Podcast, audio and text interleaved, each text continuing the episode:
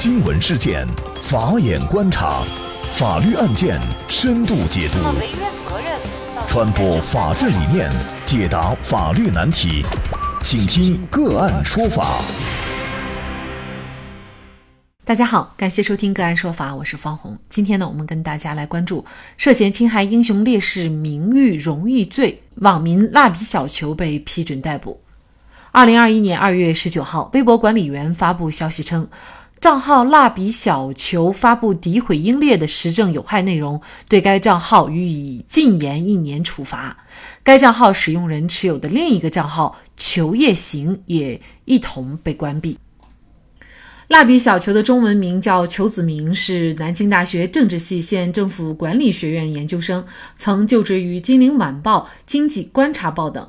那么，根据南京检察微信公众号消息，二零二一年二月十九号十点二十九分、十点四十六分，犯罪嫌疑人裘某明在新浪微博上使用其个人注册账号“蜡笔小球”，先后发布两条信息，贬低、嘲讽为国戍边的英雄烈士。相关信息在微博等网络平台迅速扩散，造成了恶劣的社会影响。二月二十号，犯罪嫌疑人裘某明被公安机关刑事拘留。二月二十五号，公安机关以涉嫌寻衅滋事罪提请检察机关批准逮捕。检察机关审查认为，犯罪嫌疑人裘某明利用信息网络贬低、嘲讽英雄烈士，侵害英雄烈士的名誉荣誉，社会影响恶劣，情节严重。根据刑法的相关规定。检察机关依法以涉嫌侵害英雄烈士名誉荣誉罪，对犯罪嫌疑人裘某明批准逮捕。刑法修正案十一今天开始正式实施。为什么这部法律适用生效之前的行为呢？如果侵害英雄烈士名誉荣誉罪对以往的行为有诉及力的话，那么之前发生的对英雄烈士名誉的侵犯是否都会被定罪？言论自由和获罪的边界又在哪里？就这相关的法律问题，今天呢，我们就邀请清华大学法学博士、苏州大学王建法学院副教授、诉讼法学教研室主任、北京市隆安苏州律师事务所律师吴俊和我们一起聊一下。吴老师您好，方红你好。感谢吴老师。二月二十五号啊，我们看到这个案件的公安机关是以邱某明涉嫌寻衅滋事罪提请检察机关批准逮捕的，而检察机关呢，又是依法以涉嫌侵害英雄烈士名誉荣誉罪对邱某明批准逮捕。那么也就是说，公安机关和检察机关对案件的定罪定性是不一样的哈。那为什么会出现这种情况？那这两个罪名又有什么不同呢？这里边呢，就有一个重要的时间节点，就是。三三月一号，三月一号呢是之前修订过的刑法修正案十一的生效日期，也就是说今天呢这个刑法修正案十一就生效了。那么刑法修正案十一中新设了一个罪名叫侵害英雄烈士名誉荣誉罪。那么对于邱某明他之前在网上发布的这种侵害英雄烈士名誉荣誉的这种行为呢，通过网络发生。那么对于这样一些行为，我们之前司法实务当中基本上都是以寻衅滋事罪来处理的。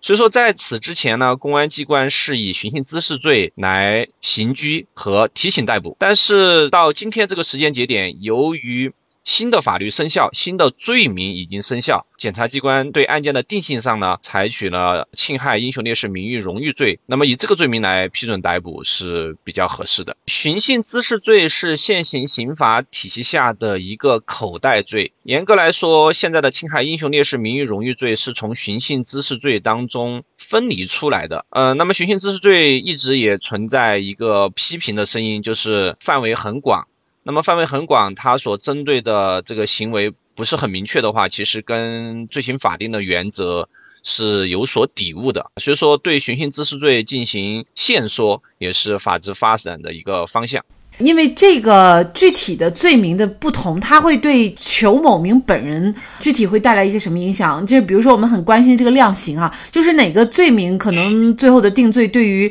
裘某明来说比较重，或者是比较轻？之前公安提请批准逮捕的涉嫌的罪名呢是寻衅滋事罪。那么根据我们国家刑法二百九十三条，寻衅滋事罪它的呃法定刑分为两档，一个是五年以下有期徒刑、拘役或者管制，还有一档是五年以上十年以下有期徒刑并可处罚金。而现在新的修正案所规定的侵害英雄烈士名誉荣誉罪呢，它的法定刑是三年以下有期徒刑、拘役、管制或者剥夺政治权利。很显然，从法定刑的角度，侵害英雄烈士名誉荣誉罪，它的法定刑是低于寻衅滋事罪的。那么，从刑法适用的一个基本原则就是从旧兼从轻。那么，就邱某明这个案子适用刑法修正案来说，对他是更有利的。我想，这也是检察机关。选择以侵害英雄烈士名誉荣誉罪来批准逮捕的原理和理由，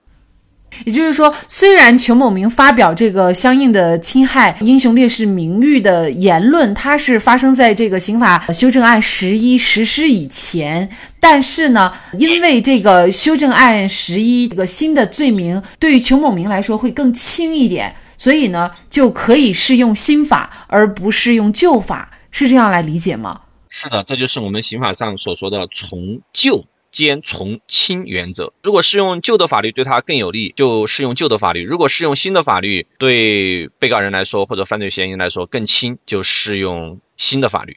那其实还有一种情况，就是呢，可能有一些的人的这个言论哈，尤其是对于这个革命英雄英烈，那么呢，可能因为历史的原因，对于这些英烈，大家的褒贬啊，也会有一些不同哈，评价也不一样。那比如说一些呃贬义的评价，那么在这个刑法修正案十一实施以后，就可以追究以前的这样的一个行为的罪名呢？实体法的基本原则是不溯及既往。这里提到了为什么这个刑法修正案十一，他对邱某明之前的行为要进行约束呢？或者说要适用到他之前的行为呢？那是因为邱某明在刑法修正案十一生效之前，他的这种对英雄烈士名誉荣誉的侵犯行为，他其实也触犯了之前的刑法，就是说他构成了其他罪名。对这种行为的罪名定性的评价上，要坚持从旧兼从轻的原则。就他的行为之前就已经涉嫌犯罪。只是用当时的法律对他进行定性，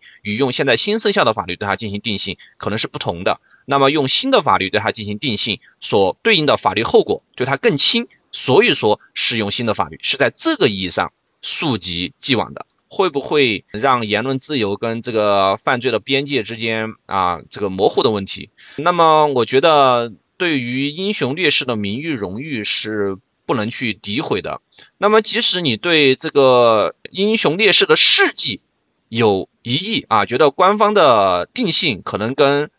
现实真实的情况有所不符，那么你可以用证据啊来进行说理，来还原你所发现的事实啊，这个是啊属于言论自由的范围。但是你直接带着主观的故意，就是要来。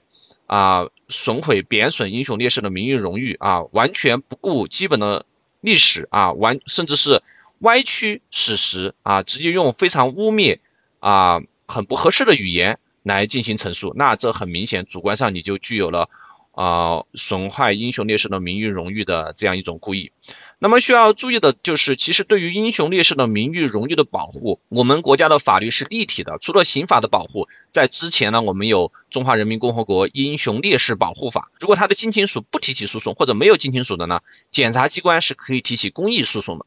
也就是说，我们现在对于英雄烈士的名誉荣誉的保护，针对损害英雄烈士名誉荣誉行为，它的性质的不同啊，有刑法保护。如果不构成犯罪呢，那么我们之之前有民事保护啊，可以是私益诉讼、私权诉讼，就是英雄烈士的近亲属来提起诉讼，也可以是公益诉讼，检察官来提起诉讼。那么总体上呢？就是说，嗯，这个刑法它是最后的一道保护手段。今天啊，因为是三月一号，也是呢很多咱们刑法界人士哈，尤其是法律人士比较关注的日子。因为刑法修正案十一呢也是正式实施，那有人就认为呢，这个案子呢是刑法修正案十一实施以来的涉及新罪名的一个首案。那呃，您认为呃这样的说法准确吗？那么这样的一个案件的适用，您觉得意义又是什么呢？从现在公开披露的信息看呢，邱某明案确实是检察机关第一例以侵害英雄烈士名誉荣誉罪，呃来进行逮捕的一个案件。嗯，但是从庭审中心主义的角度，犯罪嫌疑人、被告人是否有罪，最终要以法院的，嗯，所以说我们现在还不能说这就是呃全国第一例侵害英雄烈士名誉荣誉罪的案件啊，因为我们要坚持无罪推定的原则。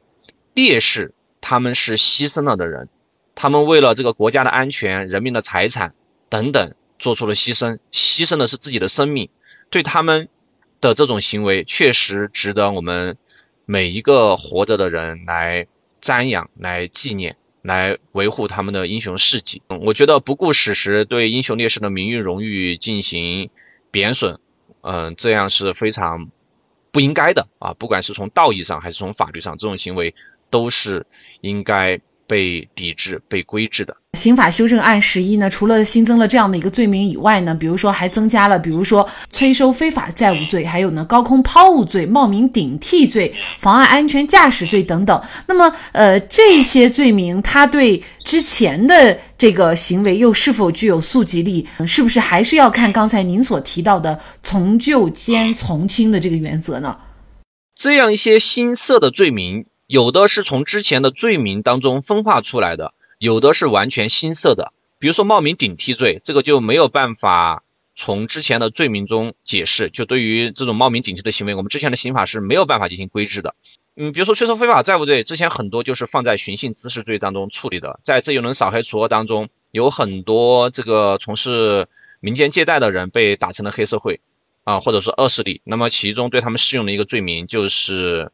这个寻衅滋事罪。呃，那么高空抛物罪的话，其实跟我们之前的以危险方法危害公共安全罪它是有交叉。那么妨害安全驾驶罪其实也是跟以危险方法危害公共安全罪有交叉。所以说这样一些罪名的话，它有的是从之前的罪名中分化出来的，有的是新设的。那么对于这样一些罪名，它是否溯及之前的行为，就还是要看呃两点，就是他之前的行为是否已经符合我们刑法。所规定的其他罪名的犯罪构成，就如果这个行为之前就已经触犯到刑法了，那么这个没有司法没有处理完毕，那么现在新的法律出来了，那么这样一些罪名它符合从旧兼从轻的原则，那么就要适用新的罪名。呃，那么这一轮刑法修正案的增设有一个明显的趋势，就是国家治理的轻罪化，就是我们的刑法啊实现了很大的一个扩张。嗯，这个扩张呢，就是将以前的一些不是犯罪的行为用刑法来进行调整。那么在总体的量刑上呢，它是偏轻的啊，所以说这是国家治理的一个轻罪化的一个方向。那么这也说明这个国家的法网越来越严密。那么我们一般公众在社会生活当中呢，也要更加注意自己的言行。那么在节目的最后，我们也引用新华新华社的评论：无论情与理还是法与规，都不能容忍这种对英雄功绩、气节和荣誉的亵渎。自以为言论标新立异，实则逾越道德底线，触犯法律红线，损害英雄形象，伤害民族情感，毒害爱国之心，情理法皆不容。英雄是民族的希望，崇尚英雄，才能英雄辈出。法律保护言论自由，但是言论自由是有边界的。刑法修正案十一已经正式实施，其中呢新增加了一些罪名，大家也应该进行相应的了解，否则触犯法律红线，一旦因言行获罪，代价会非常惨痛。好，再一次感谢清华大学法学博士、苏州大学王建法学院副教授、诉讼法学教研室主任、北京市隆安苏州律师事务所律师吴俊。那更多的案件解读以及呢我们的线上视频讲法内容呢，欢迎大家关注我们个案说法的微信公众号。另外，您有一些法律问题需要咨询，都欢迎您添加幺五九七四八二七四六七这部手机号的微信号向我们进行咨询，我们会将您的问题转给我们专业资深的律师进行解答。好，感谢您的收听，我们下期节目再见。